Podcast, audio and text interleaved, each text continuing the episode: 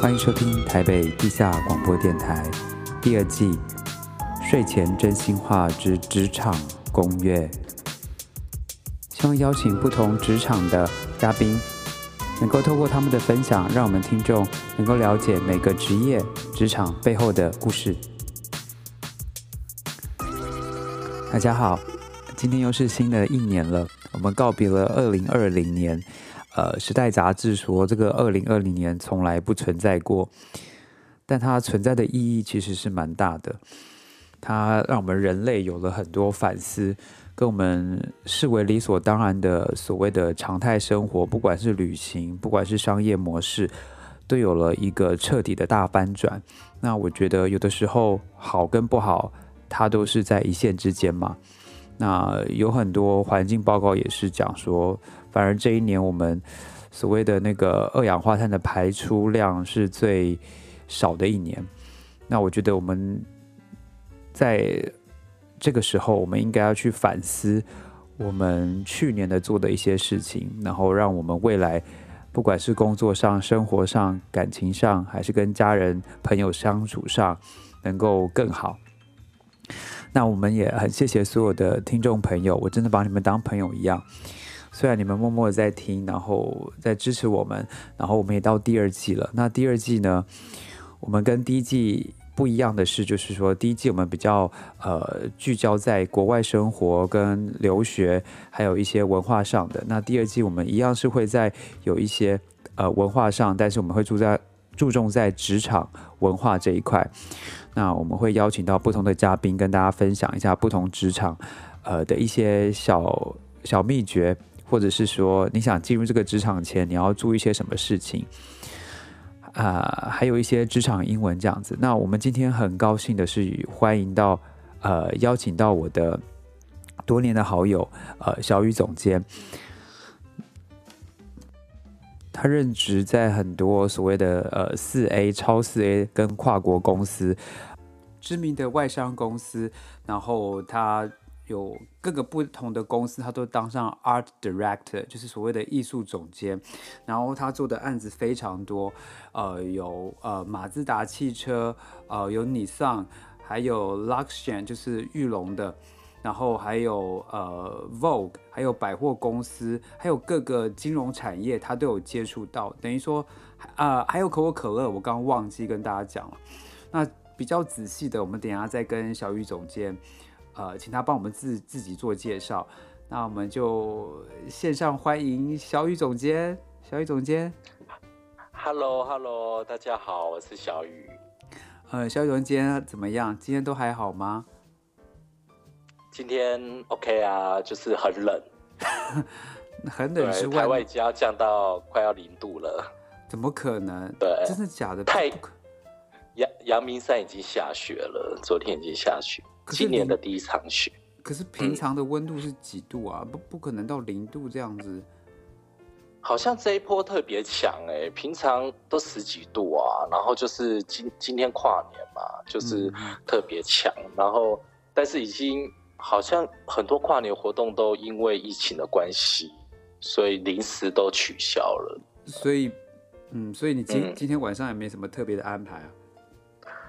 没有啊，就在家看电视跨年这样子。呃、可能很很多人都这样子吧，因为你的三十一号其实是我的三十号，今天是我的三十号晚上，嗯、我明天才要跨年。然后在纽约，呃，他们据报道讲，他也是好，从来没有停止过在那个时代广场前面倒数嘛。那今年也没了这样子。对，但是你们好像还是有电视直播嘛，嗯、对不对？就是。各个国家好像还是有直播，只是不能到现场去的。其实我来这几年，我也不会想到现场去，因为那个是人太多。对，对你，你进得去出不来，而且我有去过的朋友还说要包尿布，因为你一进去想要尿尿、想要上厕所都不会有，所以你要包尿布，你就是 就是要尿在里面这样子。那也太恶心了吧！那真的没有必要、欸。所以你就看到有人在那边嘎拎顺这样，不，你就知道他在 他尿在尿布上了。那他的尿有结冰吗？我这谁知道？我又不会打开看。其实我们今天呃，因因为小雨总监你做过很多事嘛，对不对？然后，嗯，呃，都是有关呃设计产业的，是不是？你要不要跟大家介绍一下？我们从你的教育背景啊，然后之后的工作经验，跟大家呃介绍一下你自己。嗯，好，那教育的话，其实我自己不是科班出身的啦，我是念。高中的时候是念一般的普通科，只是有去高中参加美术社团这样子。对，那就是到大学的时候也很也很辗转啦。就是到大学的时候就，呃，一刚开始是念法律系嘛，然后法律系发现，呃，因为我是念的是财经组，所以财经那方面我真的是很没有办法，因为每天都要去图书馆念。就是全原文的总体经济、个体经济、会计这样，我觉得我很像在念高、念国中这样。那很烦，我知道，还有微积分那那些数学的，所以你是因为要看书，你就是要很认真的看书，你觉得很烦，你不想要，你还是因为什么原因你不喜欢财经？对，好，其实呃，应该是说我从小到大应该最最有热忱。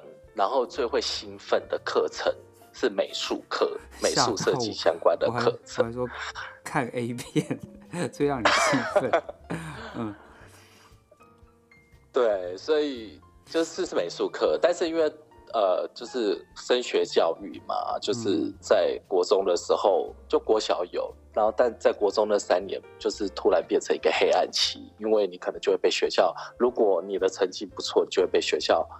尤其是那种乡下学校，就是那种升学教育非常明显，就会被学校分到可能比较好的班级去。那在那个班级就是说的，所谓的升学班嘛，对不对？对，升学班。嗯。那在那样子的班级里面呢，全部的音乐课、美术课，就是这方，甚至体育课都没有了，就全部拿来上数学、英文、理化，这这之类的，也是蛮恐怖的一件事。等于是说。其实我觉得这种填鸭式的教育，这样事后想想，它它蛮恐怖的。它好好像这种方法跟集中营有一点像，好像就只准你往哪一个方向走嘛，对不对？我们那个时候这样想想，其实是蛮恐怖。是就是事后想，事后怕。对，你看在那个就是十二岁到十五岁，如果像你现在在美国嘛，那是一个就是让小孩就是自由蓬勃发展的一个这么重要的年纪，去寻找。但是在我们那个。嗯对，寻找自我这么重要的年纪，但在台湾的那三年，却因为我们当时连高中都要唯一的高中联考嘛，没有考上，你就要去做。那很恐怖。所以没有没有，那个时候是我们要考联考，然后你你考不上，然后你的岁数又到了，你要么就是去当当兵，直接去当兵，对不对？你记得吗？啊，不是不是啊，不是高中，那个是大学，对对啊，不好意思，我搞错了，嗯，就是国中啦。国中毕业，虽然那时候可能你还可以选择，如果你没有想要继续念高中升大学，你可以选择念五专、专科学校或是技职体系嘛，对，高职那反正我，对，那因为我就是可能国中的时候成绩还不错，反正就是全班都是要去念高中升大学的人，那你也没办法，你也只好跟着。大家这样子做，然后那三年就是过了一个非常黑暗的时间，就是从早上七点到晚上十点都在看书，都在都在为了考试，然后写模拟模拟考卷，就这样每天都一样的生活。模拟考卷很恐怖，要一张一张，然后写完什么国英数地理什么的，他就是黄黄的纸，然后一来一，然后一直来一直来，然后什么什么历届考题嘛，对不对？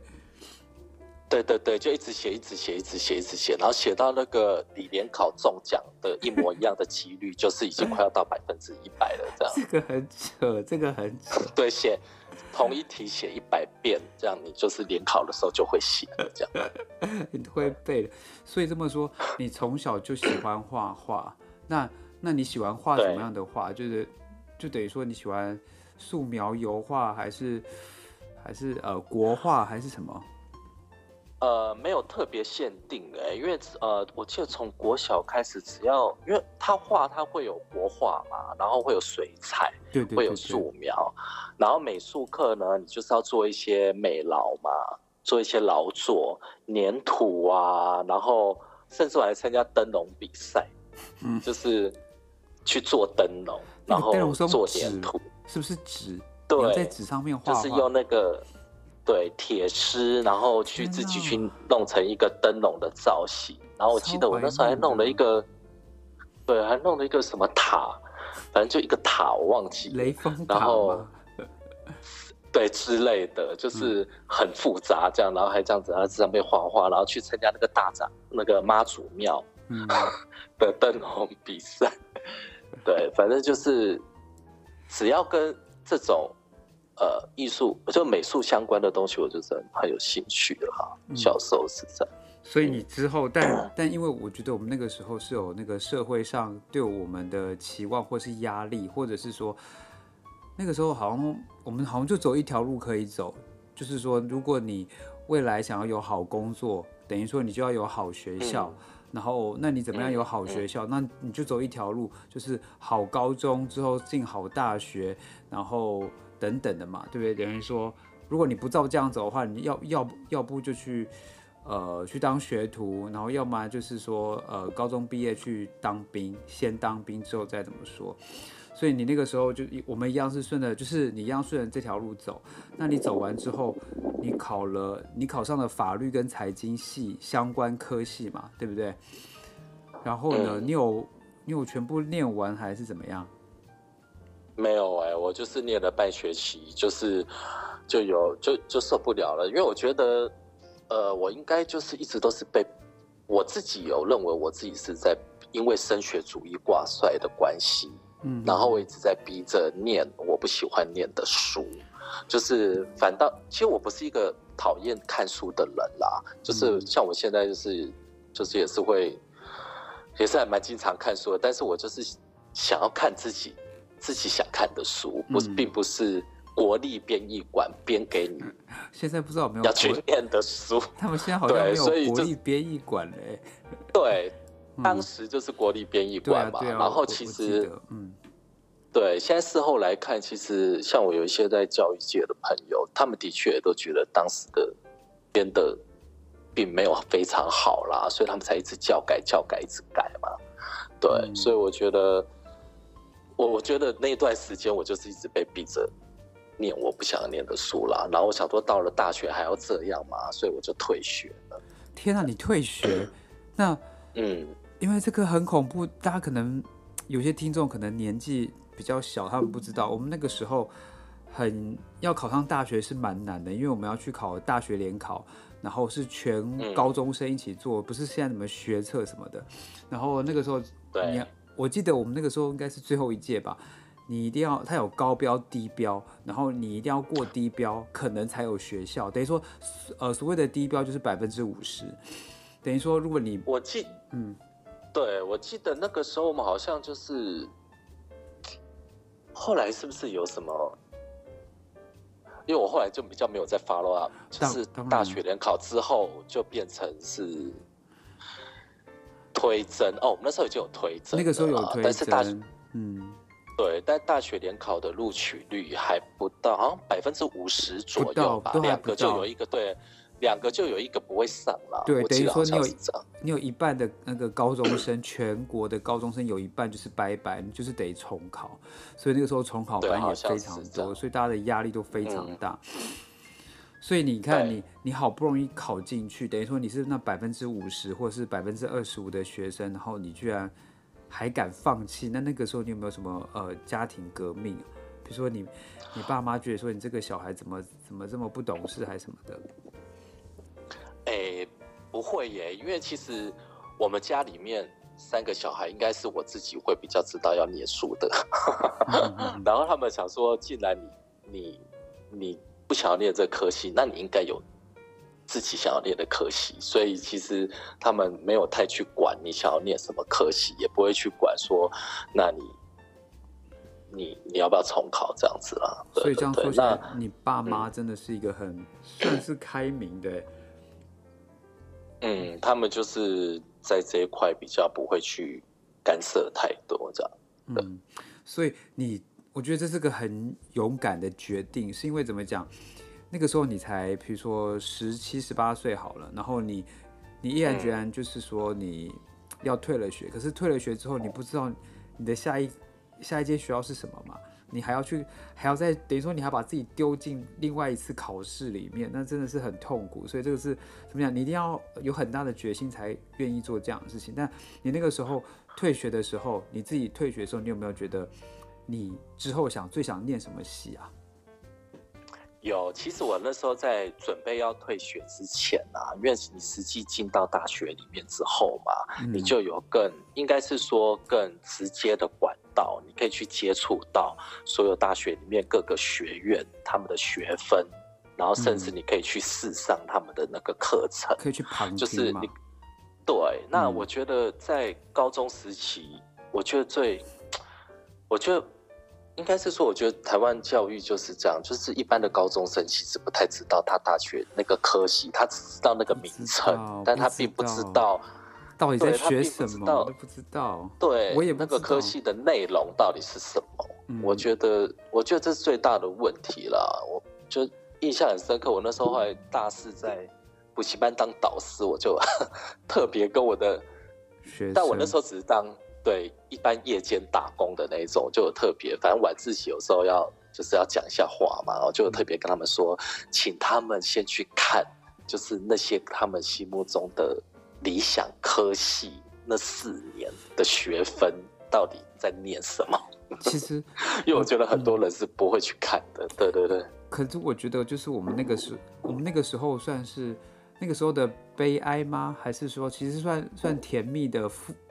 甜蜜的悲哀吧，我觉得，因为我们在那个高压的情况下，也才让我们日后之后，在不管在职场、在人生，我觉得我们都遇遇到很多高压的事情，然后，嗯，都蛮能承受得了，然后蛮能去平衡它的，所以这个是好的地方。那不好的地方是说，我觉得，就像我们那个时候。比如你跟学生讲，可是学生他们那个时候最主要的目标，他们就 focus 就是说我不要重考，你知道吗？他们可能也不懂，他们只想要有一间学校不要重考，然后连，因为我不知道他们现在现在小孩怎么填填志愿考，我们那个时候是真的是从第一个填填填填填填到最后一个嘛，然后他会分三区，然后。然后最前面那一区是你认为你觉得不可能上，比如说什么台大法律系，然后中间那一区是你觉得你你的弱点就是最有可能上，你的成绩的弱点最有可能，然后然后最后面是你你觉得说你怎样都不会想去念的学校，然后但是怎样你，主要等于说你最后那一区是算个 backup 这样子，所以我觉得你那个时候跟他们讲，他们也也不懂，嗯，不过是很棒，你有把这个概念跟他讲，所以。你那个时候，所以你还没讲你最想要念的系是什么？你退学之后，你的目标最想念的系是什么嗯，其实我那时候刚退学的时候，我就是想要念传播学院啦。嗯、然后传播学院里面一刚开始呢，其实我是最想要念的是新闻系这样子。那的，所以我呃第二次在填写志愿的时候，就全部都填新闻系，然后结果就去念了，呃。去念了一年的新闻系，这样子。哎、欸，这个对这个你不是，所以你你退学，你最想念是新闻系，可是新闻它还是跟美术不相关呢。对，就是跟对，就是所以一直到那个时候，我都还没有就是非常的确定我要念美术相关科系，因为在那个年代，其实它不太像现在，就是如果你是学设计的话，它的出路会有这么多。嗯，选择的 那个时候，你可能就是去当美术老师，嗯、或者是当一个画家，然后或者是呃去广告公司当平面设计师。那个年代是这样子啦，嗯、他没有那么多选择，嗯、然后只是我应该算蛮 lucky 的，因为我的年我我在念大学的时候，网络已经开始蓬勃发展了，嗯、所以等于说，如你。就是网页设计这一块，就是你的一个其中的一个选择。那但是一刚开始的时候，在更因为在更早期，我高中的时候没有嘛，所以我那时候就只能，我就觉得好，就是很很想念新闻系。但是去念了一年之后，就发现，哎、欸，其实好像也不是你要的，不是，对，好像也不是。哎，真是这样子，就是记者这个职位，好，就是记者这个，对，好像也不是你真正。对啊，像对，不是你想象的。我之前待了，我也觉得我我我我无法，所以所以我觉得是说，你看你这样子弯弯曲曲的去，等于说你去寻找自己，你自己内心的最想要的东西是什么嘛，然后你你也很有勇、就是、有这个过程，嗯，然后你也很有勇气的去试了这么多，所以最后你新闻系，你说你念了半学期吗？还是一个学期啊？呃，其实我练了半个学期，我就开始在又又开始要准备在用最简单的方式，就是校内本身校内的那个院内转，嗯，就是譬如说传播学院，哦、传播学院的对、嗯，因为有一些基本的学分你就修过了，所以你就不用再修了，嗯，那就是可以用。对，就是直接在传播学内院内转，这样子，就是因为我已经重考一次了嘛。那说实在，那时候也是有点累，所以你整个也变成很所谓的呃成良医了。你已经知道自己该怎么做了。嗯，对。然后大一也，反正传播学院就是一些基本的学分都修了嘛。嗯、那大二的话，你就可以选择你，你可以转啊，就是、嗯，但是你可能也是要通过一个一个考试、吧。所以最后你去念的什么系啊？我最后就去念了呃资讯传播的数位媒体设计。哇，那就是跟你现在一直在做的事情是，是一样的耶。就这这我就觉得是、就是、那个时候就一直做到现、嗯，就是这个在这个领域到现在。所以这个我就觉得是个蛮那个的事情，就是等于说，像在美国的大学，嗯、他们他们事实上你第一年进去的，你 freshman 的时候，你事实上都不要去选系，他任何他就让你去。去听任何课，对啊，然后可能到第二年，他才去决定你自己，嗯嗯，你想要念什么。去，可是因为每每一个国家它的体制不一样，那有有好有坏啦，对啦，只能这么说。所以，所以今天为什么要先跟大家聊，就是先从那个小雨老师，呃，小雨总监他的背景跟大家讲。其实学艺术这条路上，在台湾它不是一个简单的路，然后有很多学生他也是经过非常多的。呃，自我寻找，然后才找到他自己想要什么。那那不管是不是学艺术都一样。那那我们想问一下，那现在 UI 跟 UX，我们拉回这样主题来讲，UI 跟 UX 呢，它在台湾业界的，比如说现在的实况怎么样？OK，这个其实在这几年算是呃，在设计里面算是蛮蓬勃发展的一个产业了。嗯，对，因为就是。呃，数位设计，因为二零零八年 iPhone 手机问世之后呢，嗯，就是大家开始重视在各个数位装置上面的操作体验，嗯，就是我们所谓的 US 嘛，User Experience。嗯，对，所以其实那从二零零八年到现在，其实有一段时间了。那台湾是在对十二年了，那台湾是在应该是五六年前，七八年前开始。开始有相关的，呃，不管是学术单位也好，或者是私人私人法团，呃，私人私人的企业也好，嗯、开始在重视这一块跟教育，呃.这一块这样子。Okay. 对，所以其实算是蛮蓬勃发展。那我想问，那可能很很多听众朋友可能也跟我一样，不是这么了解，因为我们不在产业里。那什么什么是 UI，什么是 UX？因为我们知道 UI 就是 User Interface 嘛，对不对？然后 UX 就像刚刚呃小玉总监讲，它是 User Experience。那他们到底是什么？因为这个还是我还是搞不懂，就从字面上我还是搞不懂他们的工作内容或者他们到底是什么，可不可以跟大家介绍一下？嗯、好，其实呃，如果简单来讲的话呢，UI 它就是它就是负责。UI 设计师呢，他就是要负责把整个版面用到看起来好不好看。那 UX 设计师呢，他的职责，他的工作的责任就是他要让整个产品用起来好不好用，嗯、使用起来顺不顺畅。嗯嗯，对，这是最最简单、最大方向的一个分野啦。对，但是那嗯，因为这样子还是有点小模糊。那你可不可以跟我们讲一下他的工作内容是什么？我觉得从工作内容来了解，可能会比较更容易，呃，知道 UI 跟 UX 是什么。好，工作内容吗？好，OK，那呃，如果以 UI 来讲呢，它可能它就会比较管，呃，你的整个版面的布局，好，就是譬如说网站或是 App，它的整个版面的布局的配置，然后还有它的视觉设计，它的用色啊。然后它的字型的定义，然后它的呃呃按钮的定义，好，然后还有它可能会去管到它整个交互设计的部分。那什么是交互设计呢？譬如说我点下去，那它这个动态它会怎么样？它是会缩小还是会放大？它就是有一个让跟使用者他会有一个互动体验的一个设计。那这可能会比较偏向是 UI 设计师要做的。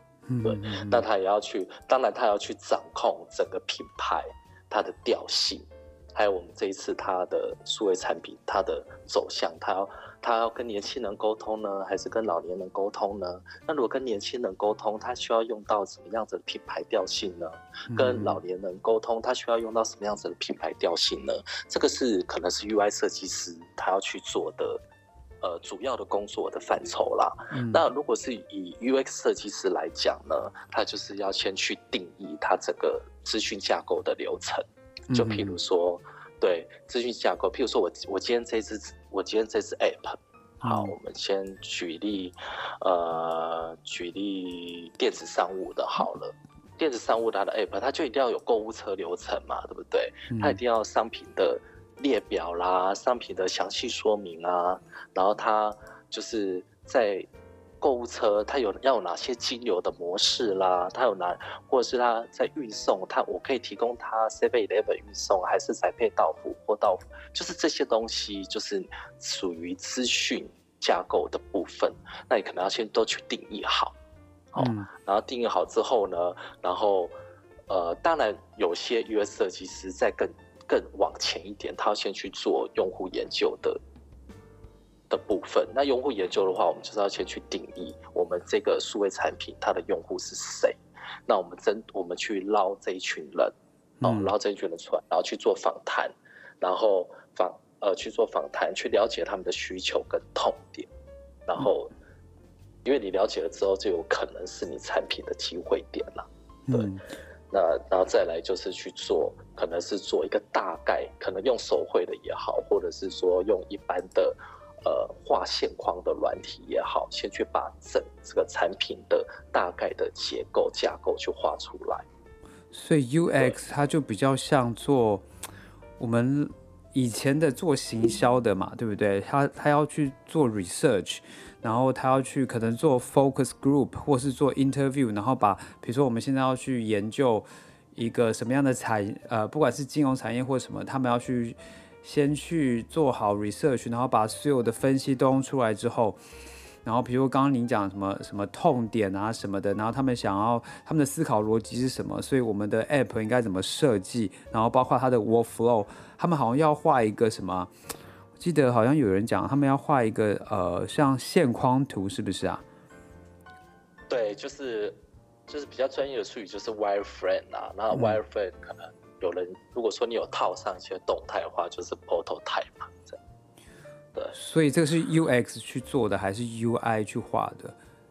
这个是呃线框稿的部分呢，其实要看公司，有些公司它可能甚至有些是 product manager。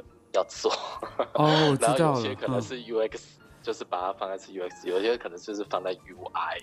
但台湾目前好像还是有一半的公司把 UI 跟 UX 放在同一个职位上，就是没把它分那么细。因为其实照你这样讲的话，嗯、我觉得 UX 它是比较偏、嗯、偏文的，你知道吗？它是比较偏那种去做研究，然后去找一些呃，比如说包括把使用者的逻辑给找出来。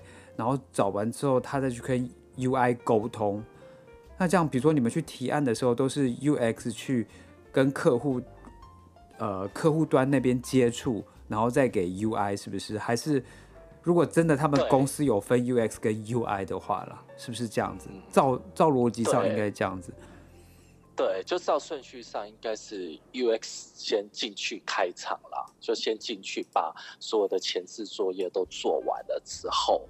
然后才移交到 UI 那边去做后续的设计的发发展，这样子。嗯，那刚刚我们有漏掉一个没有讲，就是说为什么 UX 跟 UI 会变这么有名？因为就像你呃刚刚呃小雨总监讲的，好像我们台湾的产业慢慢的在改了嘛。我们以前好像都只是在电脑荧幕上面看，如果那个时候还没智慧手机的时候，我们都是在电脑荧幕上面看嘛，嗯、你要不要跟大家分享一下这 UI 跟 UX 的 background，它为什么会突然变红了？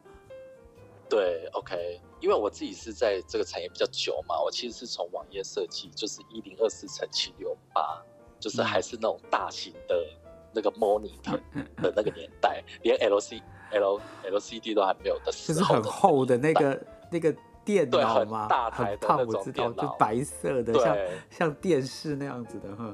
然后还有 A 槽，他们现在可能不知道，他们现在可能不知道 A 呃不知道 A 槽是什么，只知道 AV 女优。对啊，对对，磁带。然后我们那时候还有 DOS 系统嘛，还要自己打程式。啊天哪，答案太夸张了。可才有办法进到电脑荧幕嘛，就黑白，然后就是都要自己写程式才有办法去操作。的那个年代，现在应该很多小朋友没有遇过那个年代吧？他们不知道，他们不知道，他们他们可能现在小孩怎么可能想说，他们想象不到电脑荧幕这么大，然后什么是他们搞不清楚，他们现在也不需要写 DOS 啊，现在也也没 DOS 让他们写了吧？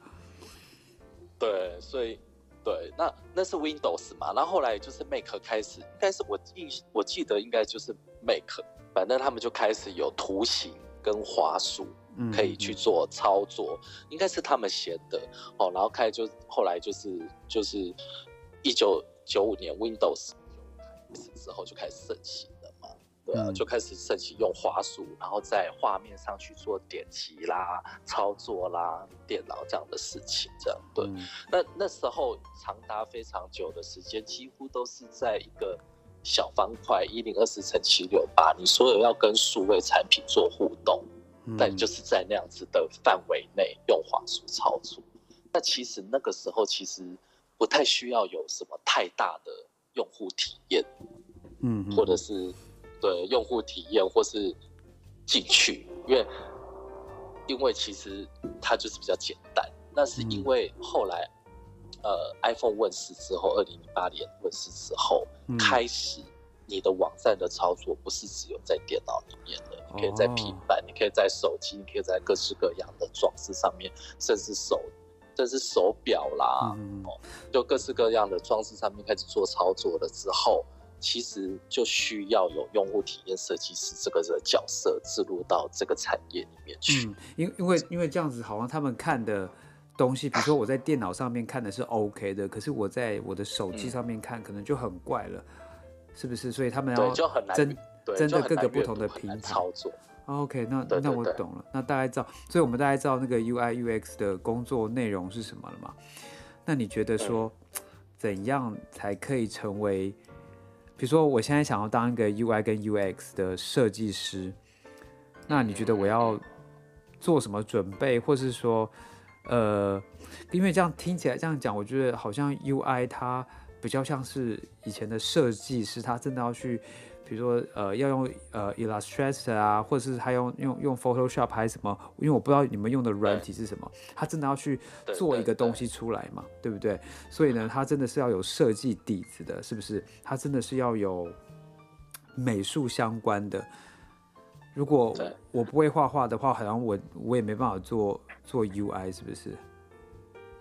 对，如果说是呃，应该是说。当然，我觉得现在的 UI 设计师，也许他的那个硬底子没有没不太需要到像十年前，就是那个那个年代流行的呃仿生的东西啦。因为就是十年前那个时候的所有的数位的 icon 都要刻刻得非常精致，到像它非常像。金属的质感，或是玻璃的质感，嗯、它的阴影，它的渐层，然后甚至那个 fresh 的年代，你还要有就是可能 fresh 动画，啊、对对对，对，你要会画很大量的插画，然后去像那个阿贵动画嘛，对，就是你要会画，还有那个，对，我记得那时候还有很名什么呃，干宁传奇不江西，因为好像的出来，可能小孩不知道，就是。很多人那个那个年代真的是有很多设计师是三头六臂哦，嗯、他就是因为那个 Flash 盛行的年代嘛，他就是又会画插画，然后他又会做动画，然后他还会运镜，他还会配音，他们连那个音效都自己配，嗯、对，然后那个你看那个手指，你在走路在跑步的那个那个动态，就是我们那个年代就是在看你这个设计师动态做的顺不顺畅了。譬如说在跑步的时候，他跑的是很夹还是很顺？如果跑得很顺的话，我们就会觉得这个设计师非常厉害，因为他很会做这样子。连细部都看到，所以所以 UI 还是要有一点美术底子。然后那会不会说，呃，那 UX 是什么人都可以做？因为听这样讲，好像 UX 它不需要会画画，然后它不需要用美术的底，呃底子，因为这样听起来，它是不是比较像我们以前做行销类的？他们刚开始做一些前置的 research 这样子，还是说你们？对，其实我嗯，嗯，其实因为现在台湾就是可能 UX。比较没有像国外发展那么久了嘛，所以台湾很多企业它把 US 跟 UI 绑在一起。哦，但是我个人对对，但我个人是觉得 US 它其实比较像是，哎，左脑是管理性，右脑管感性嘛。我自己是觉得 US 它比较强的是要它的逻辑跟理性的的。的概念啊，尤其在数位产品设计这一块，就是他要对整个资讯架构的流程，甚至他要对一些法律相关的知识、产业、呃商业策略的一些相关的知识，然后或是他要有办法耐得住性子做研究、写报告、做使用者测试、做行为测试，对，去观察，善于观察人。我我我个人觉得他是比较偏向这样的工作类型。那 UI 设计的话，它还是需要有就是美术、美术跟创意跟艺术的天分的人才。所以我个人觉得这两块，其实严格来讲，它是不太像是同一个，它完全是的专业了。它完全是不同领域的啊！你怎么可能要一个会画画的，然后他也是，你懂我意思吗？他。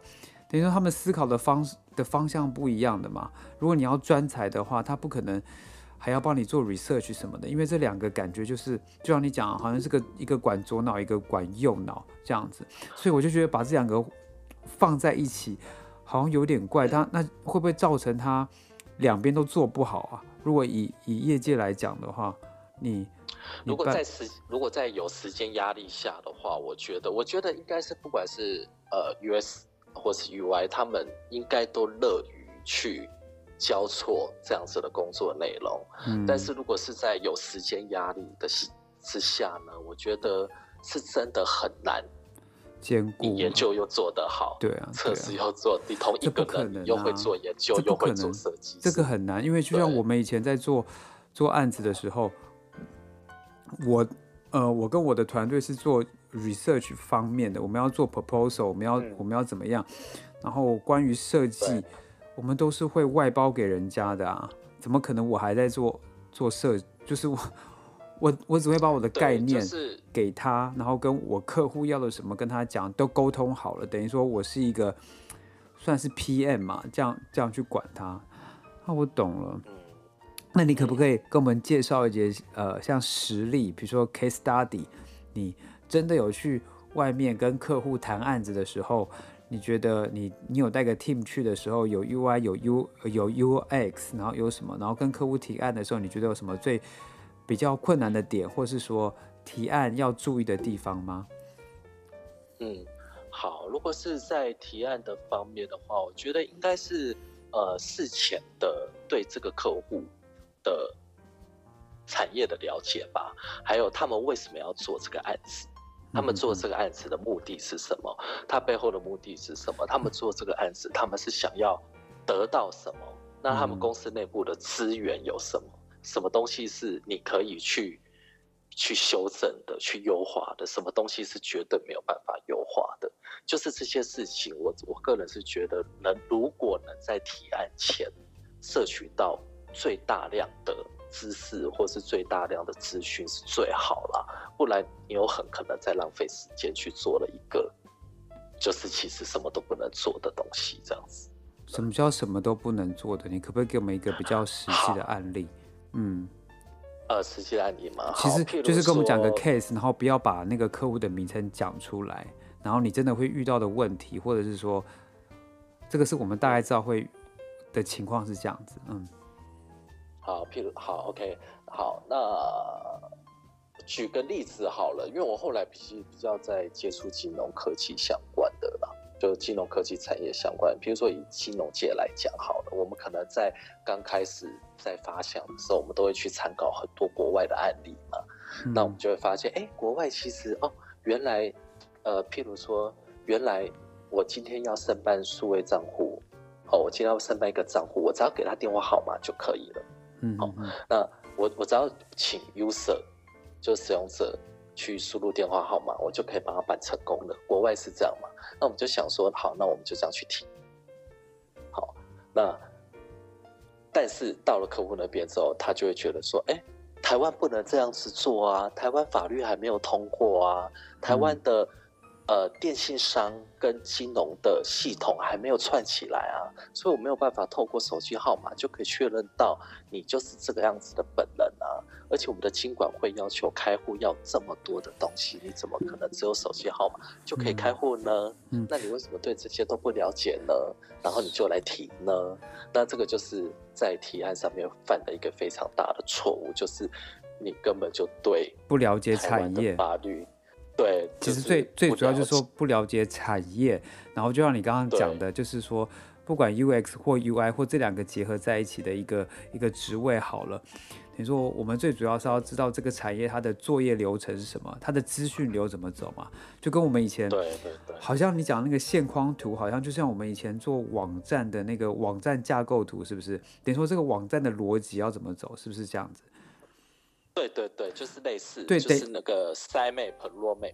对对对对对，就就变成等于说你你你提出来的逻辑跟你的路怎么，比如说这个呃这一页怎样怎么走，等于说你有再好的概呃概念，但是跟你现实的情况下，或是客户的需求，就像你刚刚讲的，其实我觉得这个是蛮蛮哲学、蛮心理的。我觉得你刚刚讲的很好，是说我们要知道客户他他心里他要的是什么，然后他为什么要这么做。然后这是他心理层面的，然后现实层面是他的资源是什么，然后这个产业界它的限制或它的呃法规是什么，你才有办法去提出一个跟客户他理想中他想要的东呃的东西嘛，也不是说我提的东西等于是完全的天马行空，好像很很有创意，但是有创意并不代表客户就就呃就能用嘛，是不是这样子？对，他有时候就是要取到取在一个平衡点啦，譬如说我们那时候在做征才网站的时候，嗯、那我们就觉得啊，一般要去应征这个职务，他很想要知道这个职务到底多少钱嘛。那但当然现在都会开始要写一些 range，但在那个时候其实客户就是很多他就是没办法公布这个职位的金额啊，他就是都写免役啊。对，嗯、但是那时候我们就是就是希望他们可以改，直接把。对，多少钱写出来，嗯，但是这个就是还是没有办法嘛。等于他等于说你用，就是，你用那个 user experience 跟他讲，嗯，等于使用者经跟讲说，如果你写你写出来之后，对于使用者来讲是更更吸引他，或是可以怎么讲更方便他的事，是不是？你们的出发点是这样吗？对，就是你这个征才网站的使用率可能就会。大幅的提升，因为我们做的研究就是它的痛点八十以上，对的人都希望直接看到金额，对，但是直接看到薪资是多少钱，嗯，但是这件事情就是没有办法被露出，对，所以就是还是有现实跟怎么讲，现实跟理想是有有差别。就像我之后想问的问题，就是说，如果你们公司要去面试一个 UI 跟 UX 设计师的时候，你觉得？什么样的人，他第一，呃，来面试的时候，你就会马上想要他。我们就分开 UI 跟 UX，就是假如果你们现在有个专门的 UI 跟 UX 的职位的话，嗯，如果是 UI 设计的部分的话，如果是 UI 设计的话，我可能会就是请他直接修他的作品集，因为呃，我觉得作品集是最直接的啦。然后可能他就去叙说一下他呃在。创作的过程，他是呃怎么做的？那客户的需求，那他们有有没有解决到客户的问题？那为什么我说 UI 设计的作品其实是最直接的？因为它是一些比它是比较偏视觉设计，所以它是一些很，你可以直接看到一些很细微的它的编排，它的字，它用的字型，然后它用的呃间距行距，它在阅读性上是不是符合公司的期待跟要求的？对，懂懂。对，这是对。我觉得这个是非常重要，因为有的时候我们以前我发包在台湾发包的时候，就是真的厉害的人，他的字。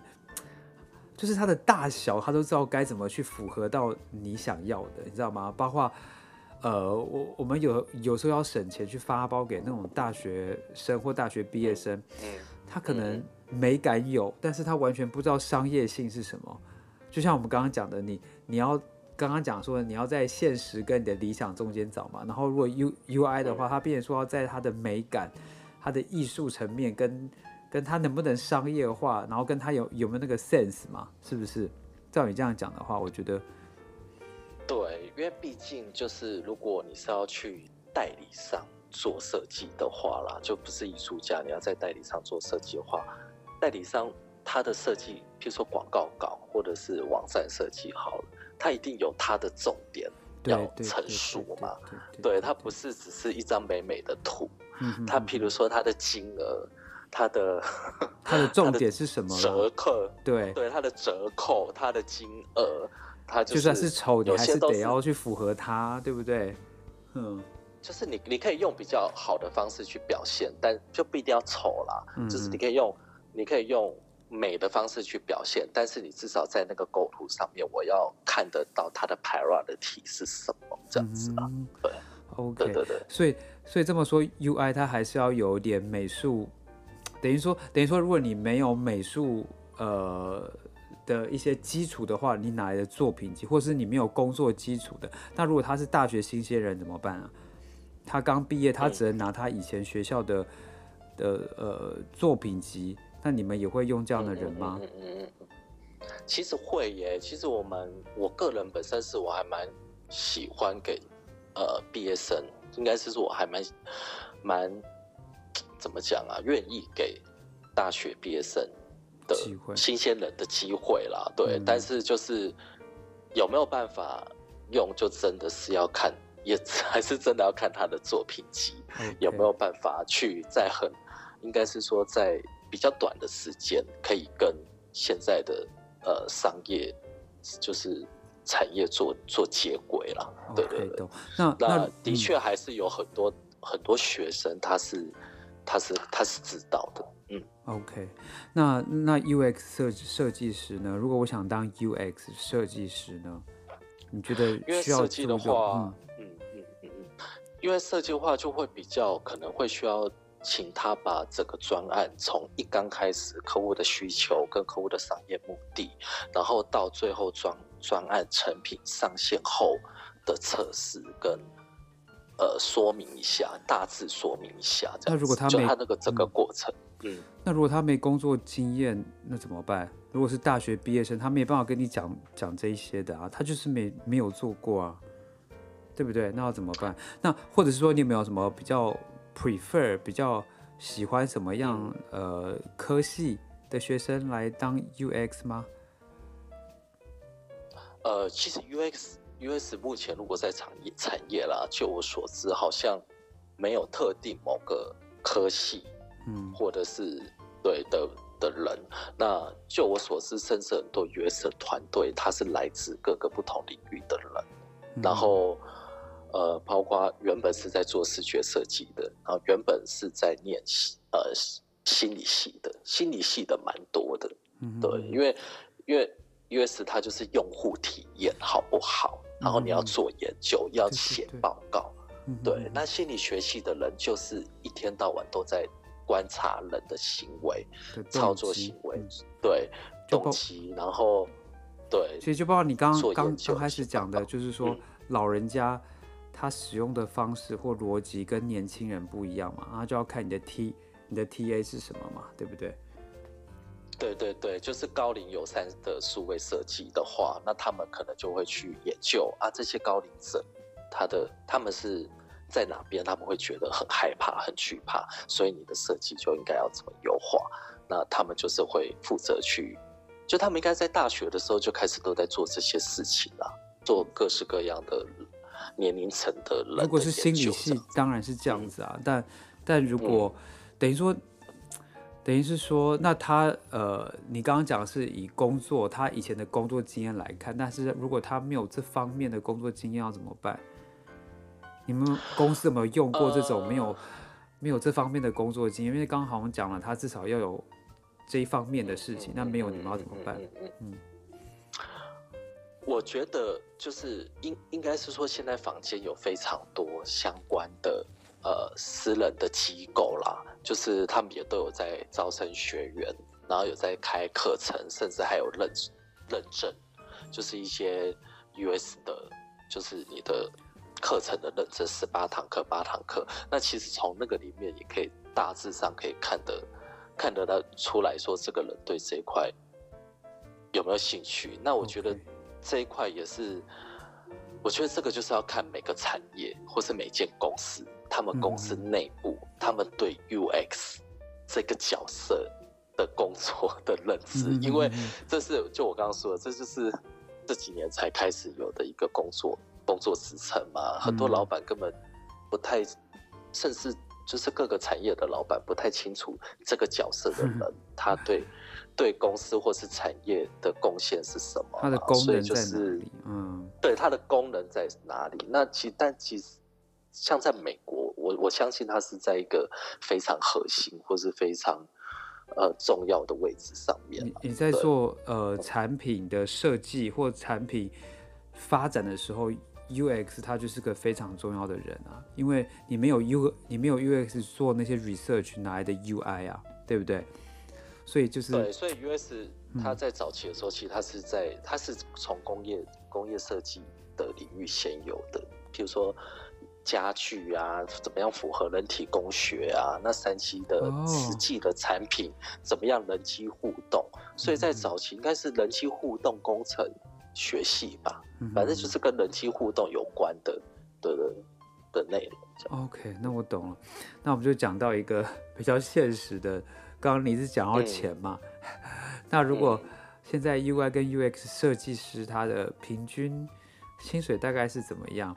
如果他有一到三年的工作经验，或者是大学刚毕业，还是工作了五六年以上，他的薪他的薪资大概是怎么样？大概是落在哪里啊？OK，其实呃有一个机构，他每年都会去做相关 UI 跟 US 相关工作人从业人员的呃薪资啊，或是个呃产业的报告啦。其实有兴趣的人可以上网去看一下。嗯、那我记得在一两年前我看的时候。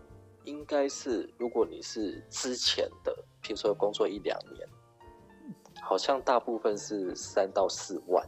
那如果是工作三到五年，应该就是四到五万。其实大概是这样的数据。对，这样在在台湾算蛮不错的薪资哎，我我觉得啦。我觉得应该就是，我觉得是一般啦，但是应该是在同龄层里面。应该会高个两三千块吧？对啊，当然不能跟你比啊！你这么多，富可敌国。我我我我我哪有富可敌国？我还好吧。Okay. 那我大概那那也谢谢你，大概就是跟，其实我觉得今天大家就是聊了比较浅谈一点，嗯、然后算是深入浅出。那最那最主要是让大家去了解一下，如果。UI 跟 UX 是做什么？他们的背他们的背景是什么？然后跟实际上在工作内容是什么？然后我们包括还请小雨监呃总监帮我们介绍他的 case study 是什么？然后或是之后有一些想要转职当 UI UX 设计师，那你要呃比如说当面试者，他心里对你的期待是什么嘛？那我们都大概有讲到，那因为今今天大概大概也快一个钟头，我们没办法一直讲下去，所以呢，之后如果还可以再请小雨总监的话，我们再针对某一个项目再跟大家谈，因为产业这么多嘛，我们也不可能每个都谈，是不是？嗯嗯，那那如果有什么问题的话，呃，可以寄信给我，我再转给小雨总监，这样可以吗？哦，可以啊，就是我都很乐意回答各位听众的问题。OK，那很。而且我们今天好严肃的话题哦。对呀，我们以前，其实我跟小跟小雨总监已经认识非常久了，我们是很疯的。我们小时候做一些 聊这么专业，我也不想聊，好奇怪。对呀，我们平常都是在讲一些很很疯的事情，包括办办公室一些很疯的事情。但我觉得今呃今天一定要比较用严肃的心情讲这样的事情。那之后我们可以请小雨总监。然后来分享一些其他工作更好笑的事吧。嗯，呃，可以啊，或者是生活上工作应该比较没有太多好笑的事情了，应该是我们儿儿时儿时记去，儿时记趣，儿时应该会比较多好笑的，那个那个太疯了，那个那个太疯了，对，然后对。嗯，然后我是觉得，像如果现在新兴学子嘛，如果你的听众有很多是现在学生，嗯、然后有准备要进入这个产业的人，那我觉得其实 UI/UX 设计，我个人是觉得它对社会还蛮有贡献的啦，因为就是你可以把很本来很难的东西变得很简单，然后本来很丑的东西变得很漂亮，然后赏心悦目。嗯，对啊，其实它也是也是一个算是。有社会贡献的工作啦，我觉得是很棒。比如说有一些呃呃老人家或者怎么样，他对于现在的呃 app 或手呃手机或一些产品，他不知道怎么用。可是你把它设计，就像你刚刚讲的，比较老年人的、嗯、呃怎么讲，或是银发族的呃 friendly，然后然后他们马上就可以去使用它，包括他们的字型啊，他们怎么编排，然后让他们觉得使用起来很安心很快。那我觉得这也是一个很棒的事嘛，对不对？对，因为其实科技的确解决人类很多的问题啦。你看你现在在家这样随便这样 foodpanda Uber Eats 就可以直接来你家，然后 Airbnb 也可以共享，就随便睡。其 他 对，但是其实就是比较高龄的人就会比较没有办法去享受到，就是时代的进步，嗯，带来的便利嘛。我觉得真的是这样，啊、所以嗯。嗯然后我觉得另外一点是，这个产业就像刚刚小雨总监讲，它是往上走的，因为包括这个疫情，然后可能是后疫情时代，那我们可能呃用远端工作或什么呃用手机跟 iPad 联络的东东西又更多了，那是不是这个 UI 跟 US 还有是一个可能更注重的产业呢？我们只是先预期这样子。对，啊、对，就是包括未来之后，譬如说物联网开始的时候，甚至连山西的界面，它可能都会需要有操作，就是数位操作的的界面嘛。那个人是觉得这个产业应该只会越来越，对人才的需求只会越来越多啦。嗯，对对对。然后最后呢，嗯、我希望呃小雨总监的故事可以让各位有一点。算是激励吧，因为现在这个疫情让大家都有一点，对我对我自己来讲，我都有点 depressed。那我觉得，我觉得人生不管我们现在的呃岁数是什么时候，那只是一个数字上的。然后呢，我们要有勇敢去追逐自己心里的梦想，因为这一切都不是晚。因为你永远都不做的话，那就是晚了。但是如果你从现在开始做，像你看小雨总监他这样子弯弯曲曲过了。一下从国中、高中，然后然后又退学、又转学、又转院什么的，我觉得这是一个很勇敢的事情。那不过他最后也是一直往他自己喜欢的这一条路走。那我希望各位听众也可以，在不怎么讲，在不要伤害自己的家人或什么情况下，然后好好的去聊。然后去发掘自己最想要的东西吧。嗯，那那小雨总监，我们你最后有没有什么要跟我们听众讲的啊？嗯，最后的最后，对，嗯，最后的最后就是啊，终于要离开二零二零年了，终于要离开这个恐怖又呃莫名其妙的一年，然后呃要迎来今天之后台湾，我们会先比你们早进入到二零二一年嘛，对不对？对啊，对啊，你们你们玩我们的，对啊，就希望大家在二零。时候就是欣欣向荣，然后就是可以摆脱二零二零年这个莫名其妙的一年，这样子。对，最重要就是大家平安健康，然后对，然后跟自己的家人朋友，然后都可以呃快快乐乐的，然后好好的相处。这就是爱对方也爱自己吧。这也是我们给大家的祝福。对，然后我们下一次就可以就是比较轻松活泼，比较搞笑一点。他可能觉得我们有精神分裂吧？好吧，等等你跟小跟小强吧。好，OK，OK，、okay, 好，那跟各位听众说晚安，拜拜喽。好，晚安，拜拜，我们下次见，拜拜，拜拜。